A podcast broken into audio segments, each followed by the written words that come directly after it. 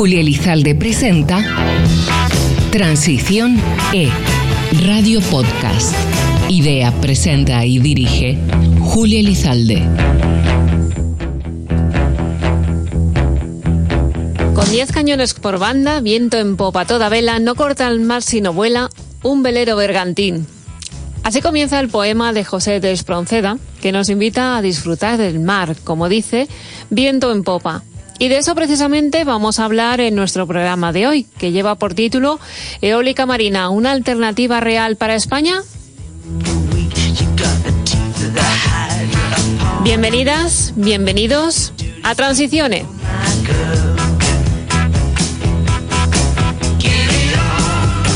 Y es que una vez más eh, vamos a hablar de fuentes energéticas que provienen de la naturaleza, de las energías renovables y de ellas una que en nuestro país es aún bastante desconocida, como es el caso de la eólica marina o eólica offshore, como se denomina técnicamente en el sector.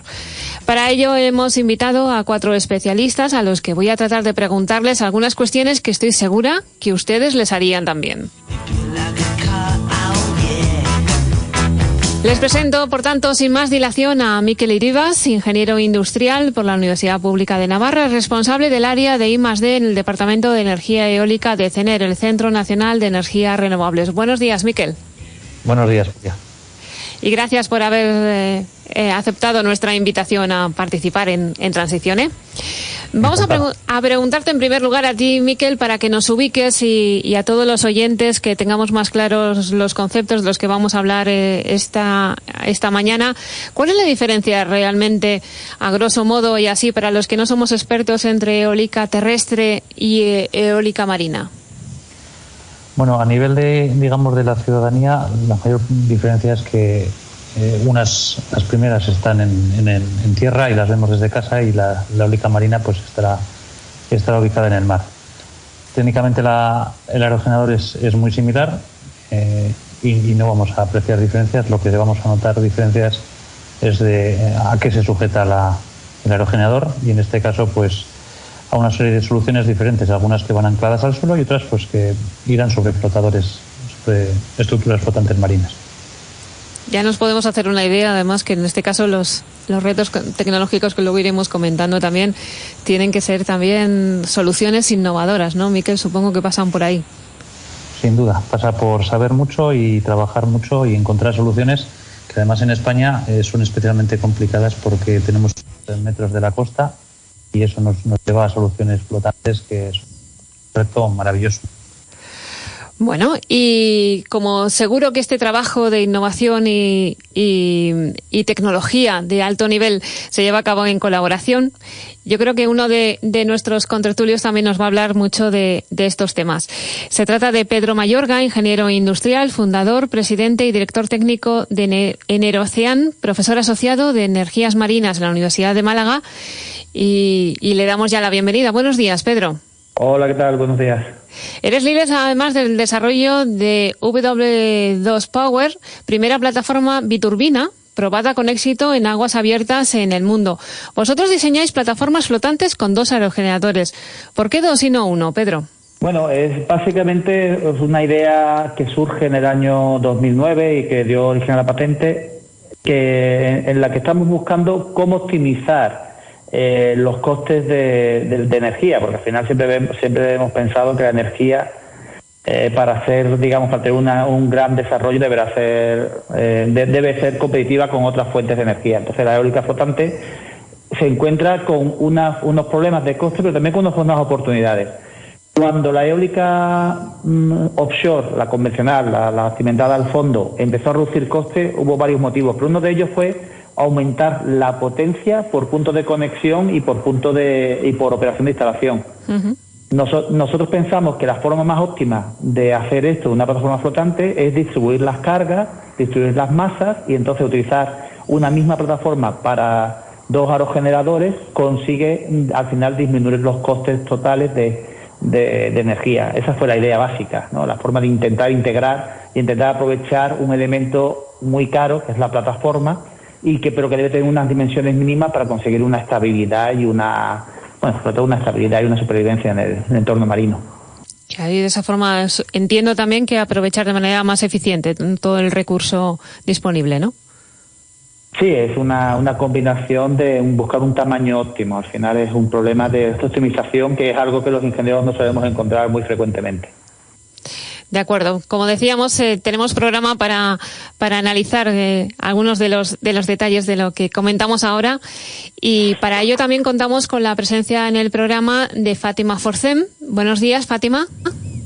Buenas, muchas gracias por la invitación. Gracias a ti por acompañarnos. Fátima Forcen es Technical Bid Specialist de Vestas, la compañía que es uno de los principales fabricantes de aerogeneradores a nivel mundial. Eh, Fátima, ¿qué diferencias existen en vuestras máquinas onshore, que son las eh, terrestres, y offshore, las marinas? Bueno, pues como decía antes Miquel, eh, realmente a nivel de tecnología de aerogenerador no hay grandes diferencias. O sea, la principal diferencia que tenemos es el tamaño y la potencia, ¿no? Eh, al final, en el entorno marino, los vientos son mucho más estables porque no hay obstáculos, la, la es mucho más sencilla. Tenemos lo que decimos un, flujo laminar, ¿no? el viento nos permite tener unos vientos mayores, más constantes, sin turbulencias, y esto nos permite aprovechar e ir a potencias nominales mucho mayores.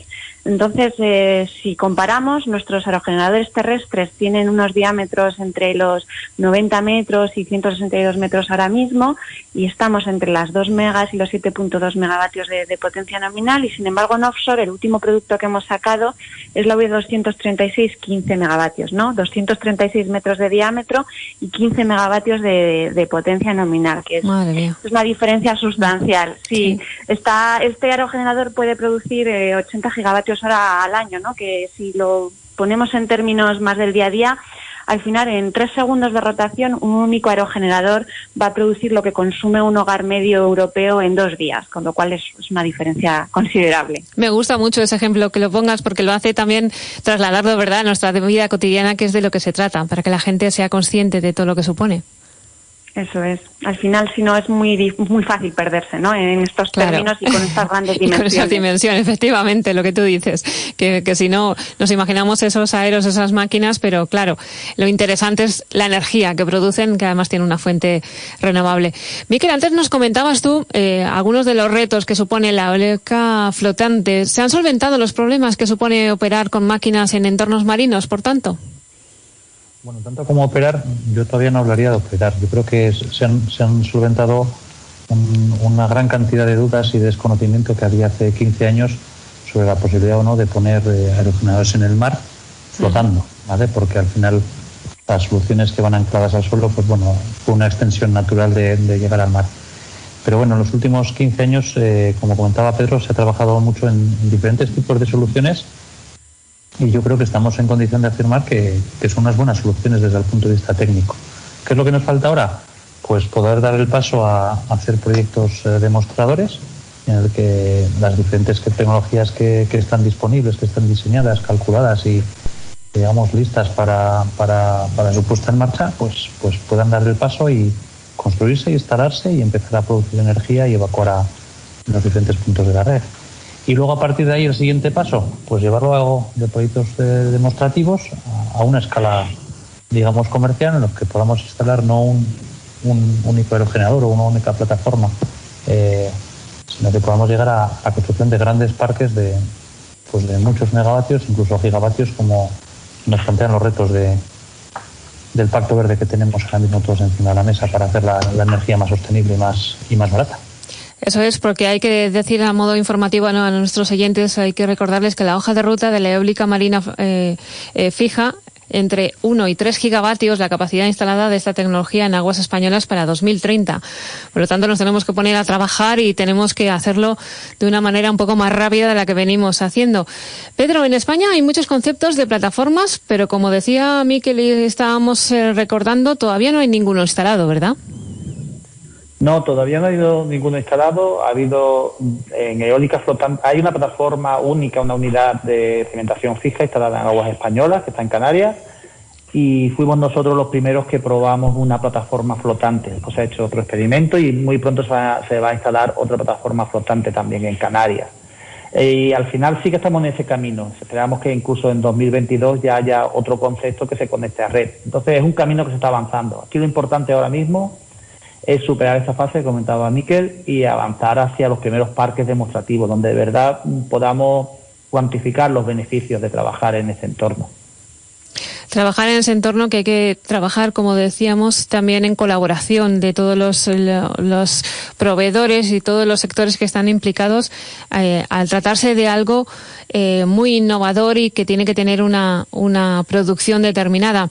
Fátima, en este sentido, el diseño de máquina y plataforma debería, entiendo, ser unificado, ¿verdad? Está totalmente coordinado y en concordancia. Se está hablando mucho de modularidad en los diseños. ¿Servirá cualquier plataforma para cualquier aerogenerador?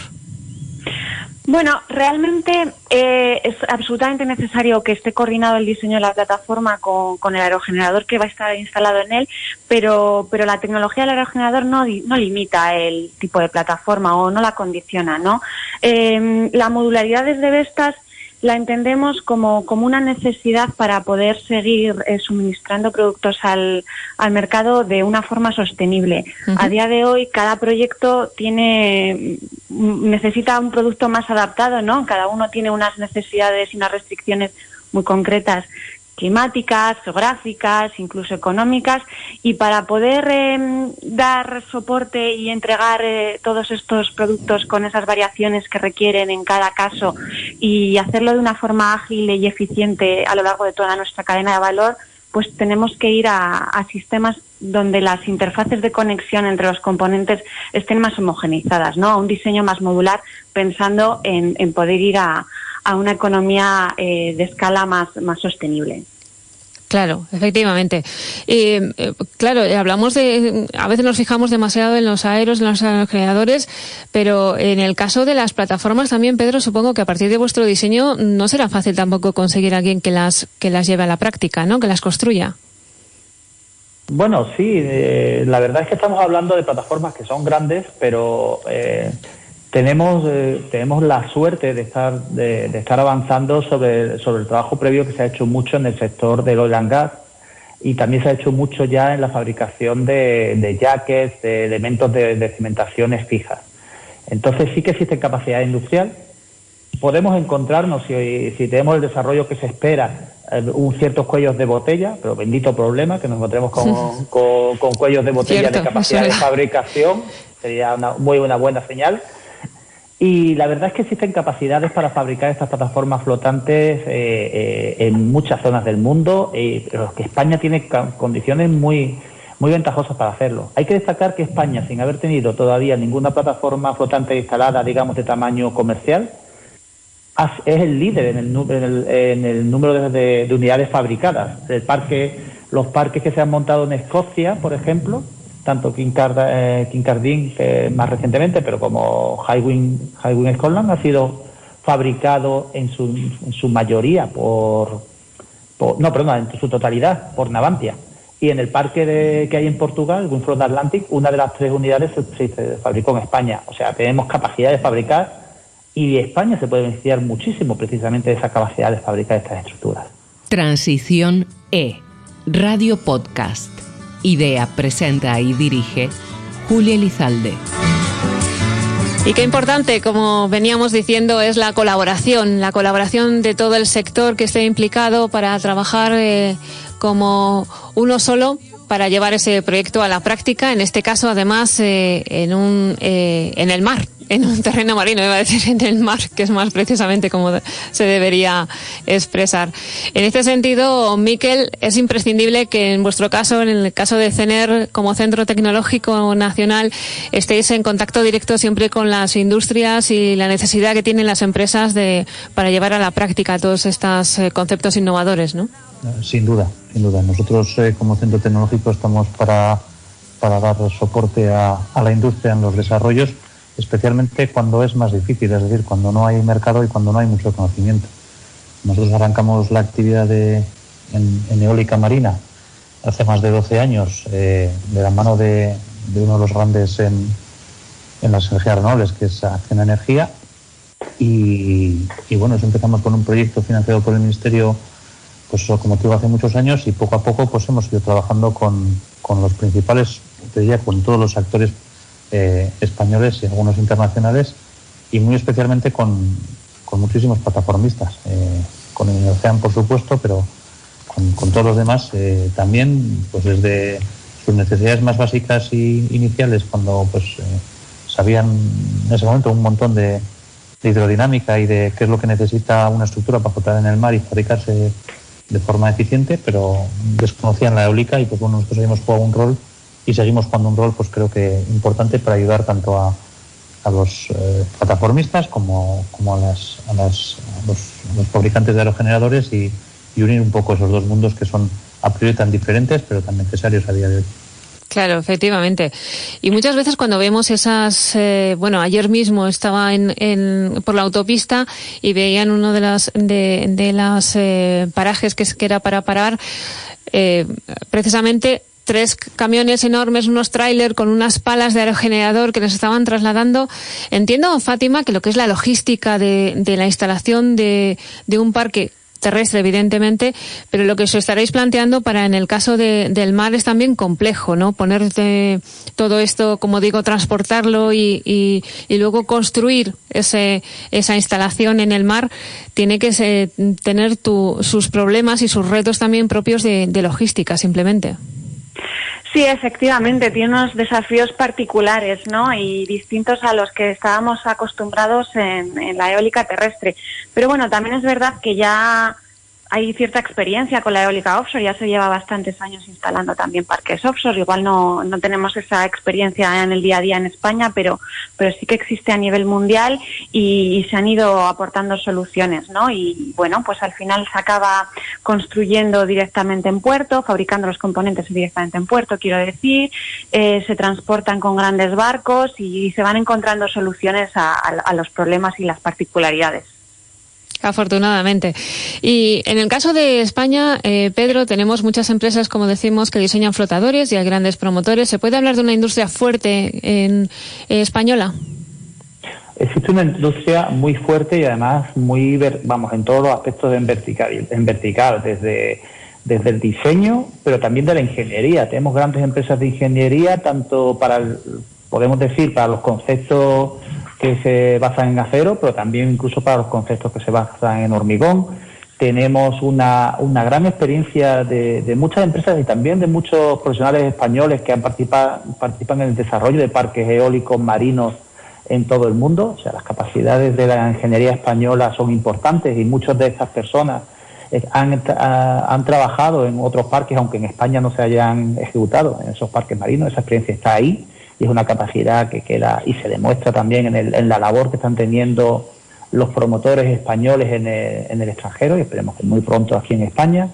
Tenemos una gran capacidad eh, portuaria muy importante, tenemos capacidad en fabricación, industria naval potente y puntera y después también tenemos el apoyo de unos centros de investigación como bueno, como CENER, pero también y también otros, ¿no? Y capacidades de investigación. España ha invertido mucho en infraestructura de apoyo a las fases previas y yo destacaría aquí, por ejemplo, eh, la instalación del Instituto Hidráulico de Cantabria para ensayos, las capacidades que tenemos, que tenemos en Madrid, tanto en el, en el, en el Pardo como en la Politécnica de Madrid, y después los dos centros de ensayo que existen en BIMET y en Procam. O sea, tenemos una red muy importante que tenemos que aprovechar ahora para generar un empleo y riqueza como país. Uh. Y vosotros, eh, Fátima, denotáis como, decíamos además, sois de, los líderes mundiales en fabricación de, de aerogeneradores, que, que, el sector está demandando cada vez más, incrementando esa, ese producto de máquinas offshore de eólica marina, o todavía es muy prudente esa demanda?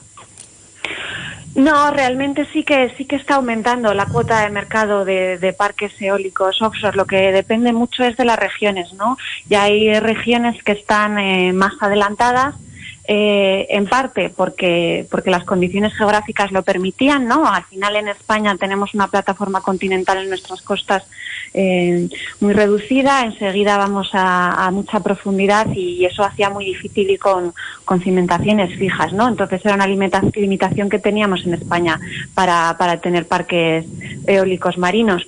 Pero luego además está la parte de regulación, ¿no? Ahora mismo que ya ya hemos superado, digamos, ese, ese límite tecnológico y tenemos plataformas flotantes que nos permiten ir a profundidades mayores. Lo que necesitamos es una, una regulación acorde que, que, permita, permita ir en este sentido. O sea, para nosotros, de hecho, eh, la plataforma flotante ahora mismo ya está perfectamente demostrada que es viable. en 2019 eh, participamos en el proyecto de WindFloat Atlantic con tres V164 8,4 megavatios, ¿no? Eh, se instaló desde el puerto de Ferrol y se arrastró desde ahí a las costas portuguesas a Viana do Castelo y ahora mismo ya está vertiendo electricidad a, a 20 kilómetros de la costa eh, y está suministrando electricidad a los hogares portugueses. O sea que eh, la, el problema técnico, digamos que ya estaría solucionado. Ahora se trata más de darle todo un marco que acompañe y nos permita, nos permita seguir con ello. Es un buen apunte el que decías eh, con estos ejemplos que pones precisamente para los, los hogares, porque, mm, claro, Miquel, los oyentes que nos estén escuchando dicen, bueno, sí, grandes proyectos en el mar, que igual los veo dentro de unos años cuando voy a la, a la playa o de vacaciones, pero igual no.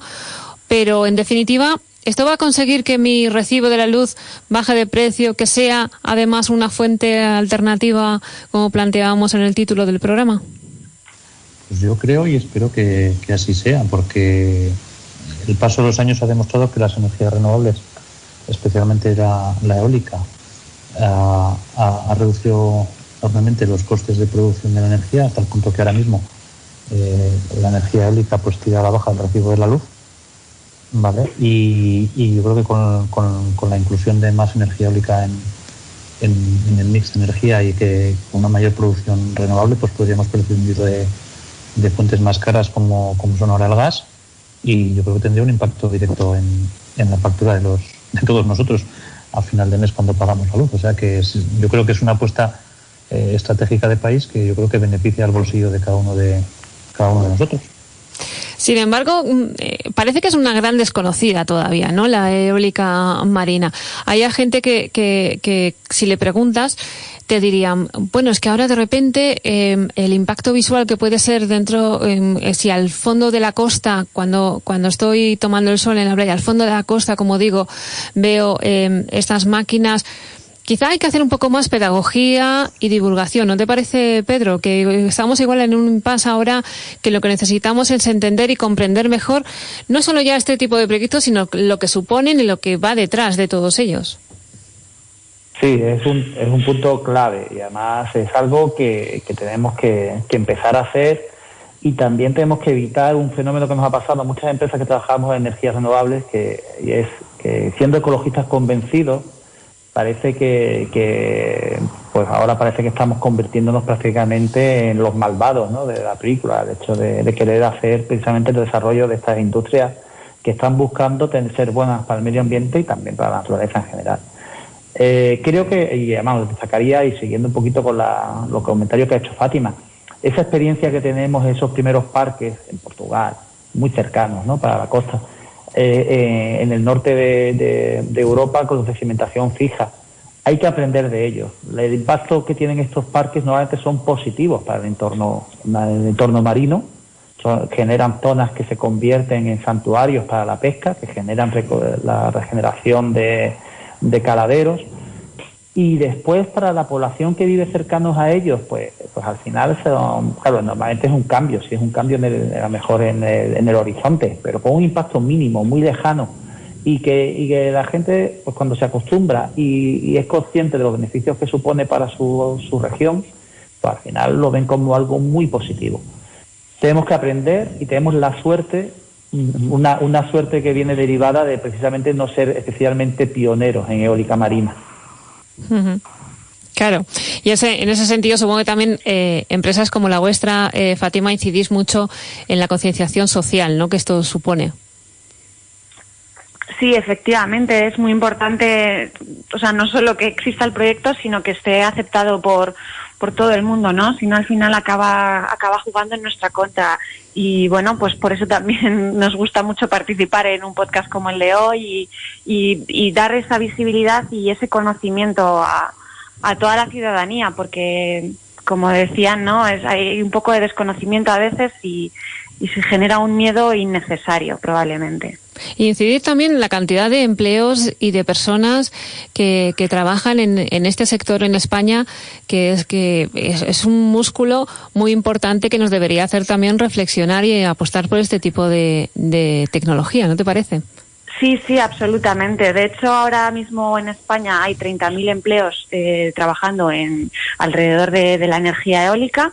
Eh, solo en Vestas somos en España, solo en Vestas España, 2.000 uh -huh. empleados eh, si se desarrollara la, la, energía eólica marina con un mayor volumen, pues estos números incluso aumentarían, ¿no? O sea que, que es una parte muy importante el, eh, la cuota de empleos que se están eh, llevando a través de, de, las energías renovables y solo de la eólica en particular.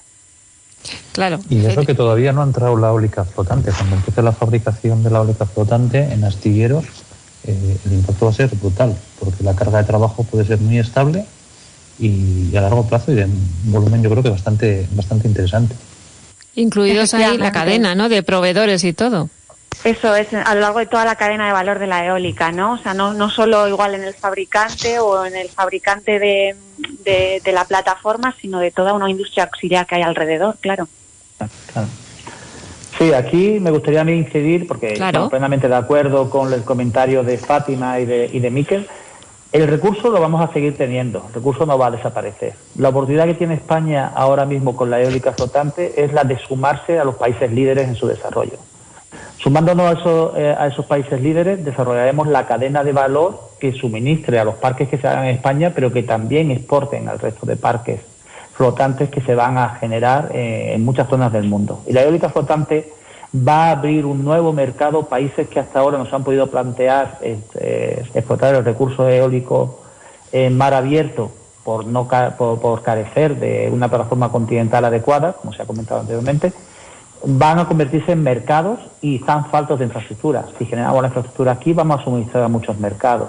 O sea que la, el potencial, si somos de los, de los primeros países que se toman en serio este desarrollo, es altísimo y el número de empleos que, se ha comentado se puede du duplicar y triplicar si somos pero claro hay que moverse a tiempo lógicamente Claro.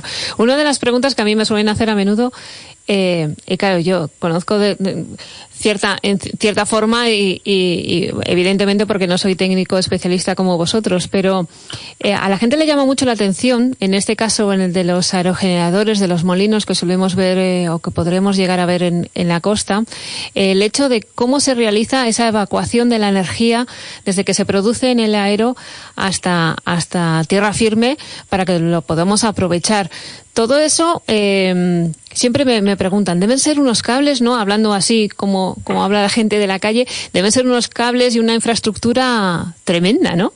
Bueno, es una infraestructura importante, sí, pero, pero realmente se, se lleva haciendo ya muchos años, o sea, eh, no por ello desconocida, ¿no? O sea, es, uh -huh. es, es, parte también de la belleza del, del, proyecto, diría, ¿no? O sea, son tamaños mucho mayores que, que los de un parque terrestre, pero pero bueno, o sea, no, no es algo irrealizable en absoluto y, son unos desafíos conocidos. Y el mar es aliado en este sentido, ¿no? No, no, no, es, no se ve eh, cuando os planteáis un proyecto de estas características como, como un enemigo a batir, sino, sino de aliado, ¿no? Entiendo. Sí, sí, porque además, o sea, al final el entorno marino, o es lo que decíamos también al principio, ¿no? O sea, tiene tanto potencial eh, energético, eh, tiene unos vientos mayores, nos, va, nos están permitiendo ir a, a, diámetros y a potencias nominales mucho mayores, con lo cual se acaba siendo más eficiente en el, en el, en la, en la producción de energía, ¿no? Eh, entonces, al final es, es, es, tiene sus ventajas, tiene sus inconvenientes, como todo problema de ingeniería, ¿no? Claro. Pero en el global eh, eh, acaba acompañando.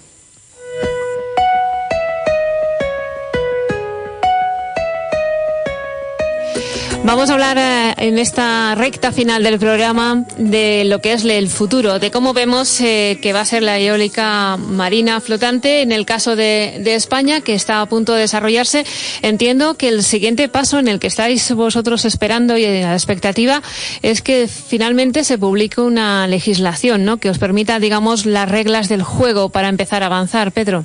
Sí, es algo fundamental y además creo que creo que, es el momento, ya hemos perdido, digamos, cierto tiempo y, hubo un intento de desarrollo de esa legislación que, se empezó en, en, el año 2009. Y, pero ahora hay un buen hay un buen momento internacional. Tenemos una gran unas grandes posibilidades. Todo lo que hemos comentado hoy mismo eh, indica que es el momento adecuado para empezar a hacerlo.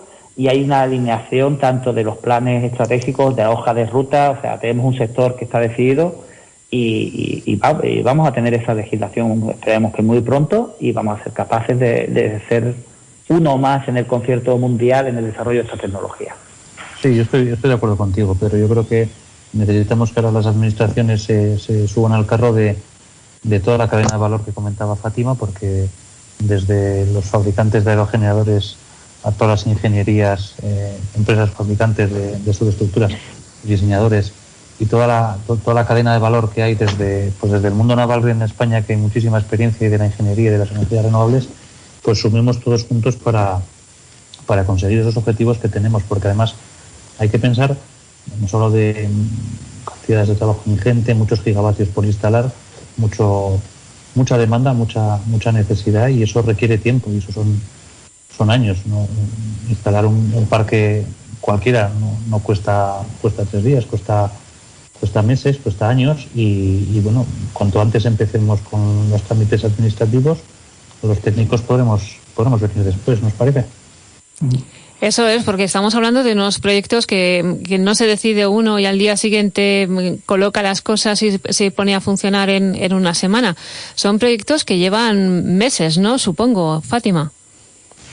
Sí, efectivamente, desarrollar un proyecto ya solo desde el primer día ¿no? que, se empieza a pensar en el proyecto, pues hasta que luego se materializa, eh, pues fácilmente puede llevar cinco años. Luego también va a depender mucho del tiempo que se tarde en, hacer subastas, en, en, adjudicar los proyectos, en toda la regulación y asociada. O sea, bueno, eso es un tiempo considerable y que, como estaba comentando Pedro, no hay que ser ágiles aquí para, para realmente llegar a tiempo.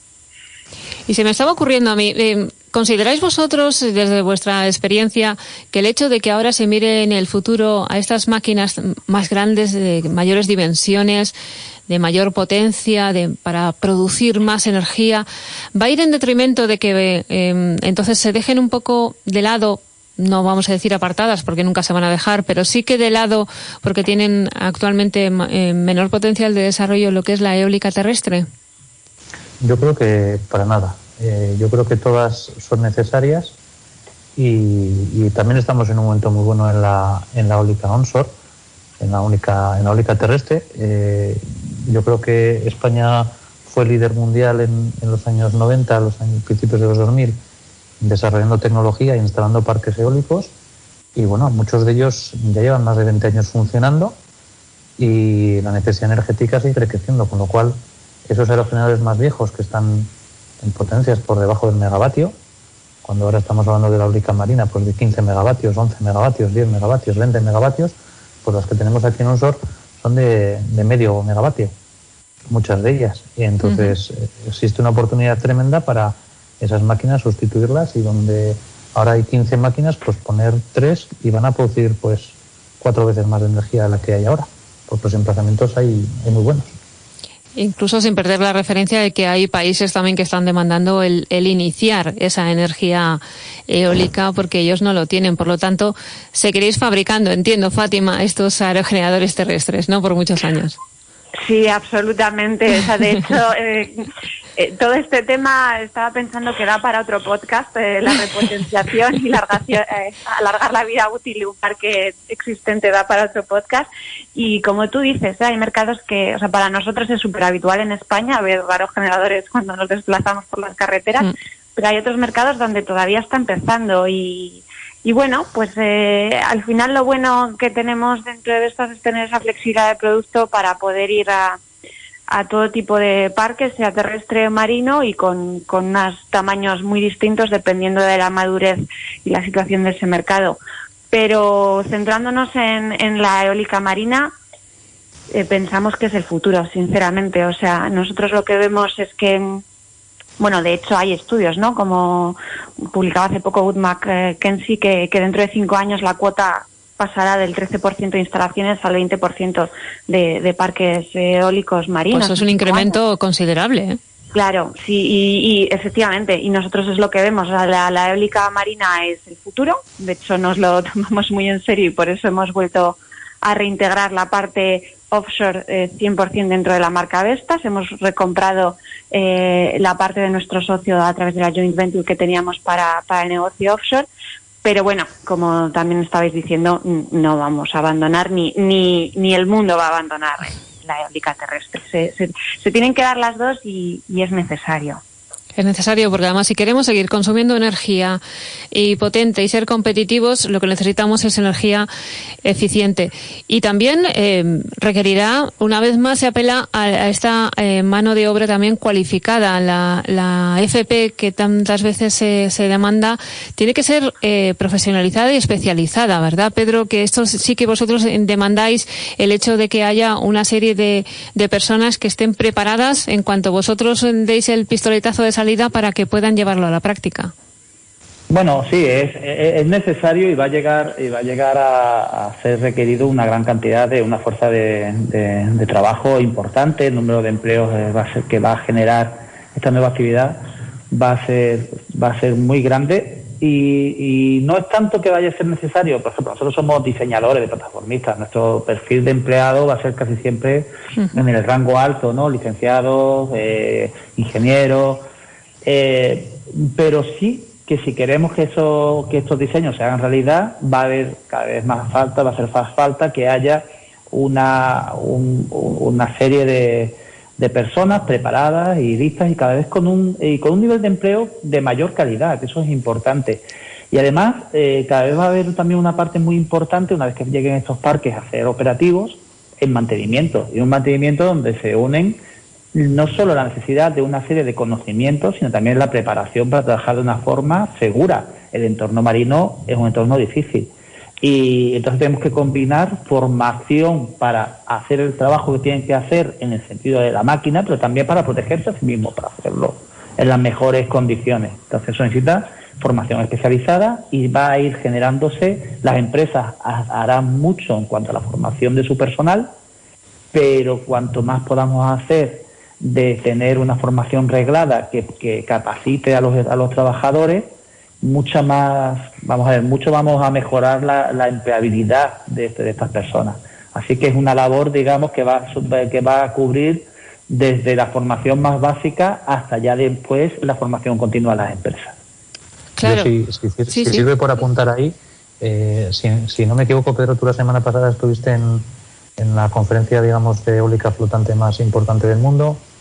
Eh, yo esta semana he estado en, en Copenhague en, en, la feria más importante de eólica y el absoluto protagonista era la eólica, la eólica flotante, eh, el cual es una realidad, es, está ahí y, y, y, hay una demanda brutal. Estuvimos ahí, pues coincidimos con varias empresas nacionales y extranjeras y todos, eh, todos, todos tenían procesos de selección abierto porque mm. hay una gran demanda y una gran necesidad de, de personal, eh, pues como dice Pedro, desde cualificado hasta técnicos de, instalación, operación y mantenimiento y diseñadores. Y yo creo que todas las empresas estamos necesitadas y los centros tecnológicos de personal cualificado. O sea que es, una realidad que tenemos ahí. Tenemos una carga de trabajo muy grande eh, y nos faltan manos a todos. Es un punto de vista interesante este que decís también, que apuntáis y que muchas veces surgen en el, en el sector sobre operación y mantenimiento. Hay veces que nos fijamos mucho en cómo se instala un parque, dónde va a quedar instalado, perfecto, funciona, maravilloso, produce mucha energía, pero claro, eh, como apuntabas anteriormente, eh, Miquel, un parque está para que dure un montón de años. Eh, puede pasar los 20 tranquilamente y eso requiere una operación y, mantenimiento. Y alguna vez que he hablado con vosotros, eh, Miquel, en el Departamento de Energía Eólica de CENER, comentáis también que incluso ya en el diseño ya se está estableciendo algunos criterios para que ese luego eh, la operación de mantenimiento del parque sea más, más fácil, más sencilla, ¿no? Sí, sí, eh, cuando diseñas un aerogenerador tienes que tener en cuenta pues un montón de factores y haces una optimización pues multidisciplinaria. Una de ellas, sin duda, es la operación y el mantenimiento. No tiene ningún sentido que seamos capaces de diseñar eh, un buje estupendo y reducido en costes y luego no puedes entrar dentro y hacer reparaciones o mantenimiento de, cualquier tipo. Entonces, el, punto de vista de, la operación y, del montaje y de y, todas estas cuestiones eh, colaterales son fundamentales. Y en entorno marino, como decía Pedro, mucho más. Va a haber un montón de, de, plataformas flotantes que se van a montar en, tierra, pero el mantenimiento sí o sí va a tener que ser en mar. Y acceder al, al generador en mar pues es complicado, tiene sus riesgos y cualquier tipo de maniobra pues, pues es, delicada. Y, y los aerogeneradores son como los coches, si los cuidamos bien, pues como se ha estado haciendo estos años, pues máquinas que estaban diseñadas para que durasen 20 años, pues algunas iban 25 y otras van camino de los 30. En la fábrica flotante va a pasar lo mismo y eso es porque hay una gran labor eh, de internalizar eh, en los diseños todas las necesidades, incluida operación y mantenimiento, por supuesto. Hay que ponernos y aquí, Julia, si me permites, yo añadiría no solo poder hacer esa operación y mantenimiento, como también estaba explicando Miquel, sino poder hacerlo de forma segura, porque es fundamental ¿no? que, los operarios que puedan que tienen que acceder y que pueden hacer ese servicio lo puedan hacer de forma segura y esto necesitamos tenerlo en cuenta desde, desde el diseño y es algo que por lo menos bueno, que sé, que me consta que todos los fabricantes y desde luego Vestas se toma muy en serio, ¿no? El, hacerlo de forma que, todos los empleados y toda la gente que acceda ahí eh, eh, pueda hacerlo de forma segura. Estupendo. Oye, pues ha sido una charla muy interesante la que hemos tenido. Os agradezco muchísimo a los tres, a Pedro Mayorga de Nerocean, a Miquel Iribas de CENER y a Fátima Forcén de Vestas por habernos acompañado en el programa de hoy, que como digo, tendremos que hacer una segunda parte porque si nos han quedado algunos eh, temas en el tintero, pero os agradezco mucho que hayáis participado hoy en el programa. Un placer. Muchas gracias. Ah, sí, un placer. Muchas gracias, Julia. Julia Elizalde presenta Transición E, Radio Podcast.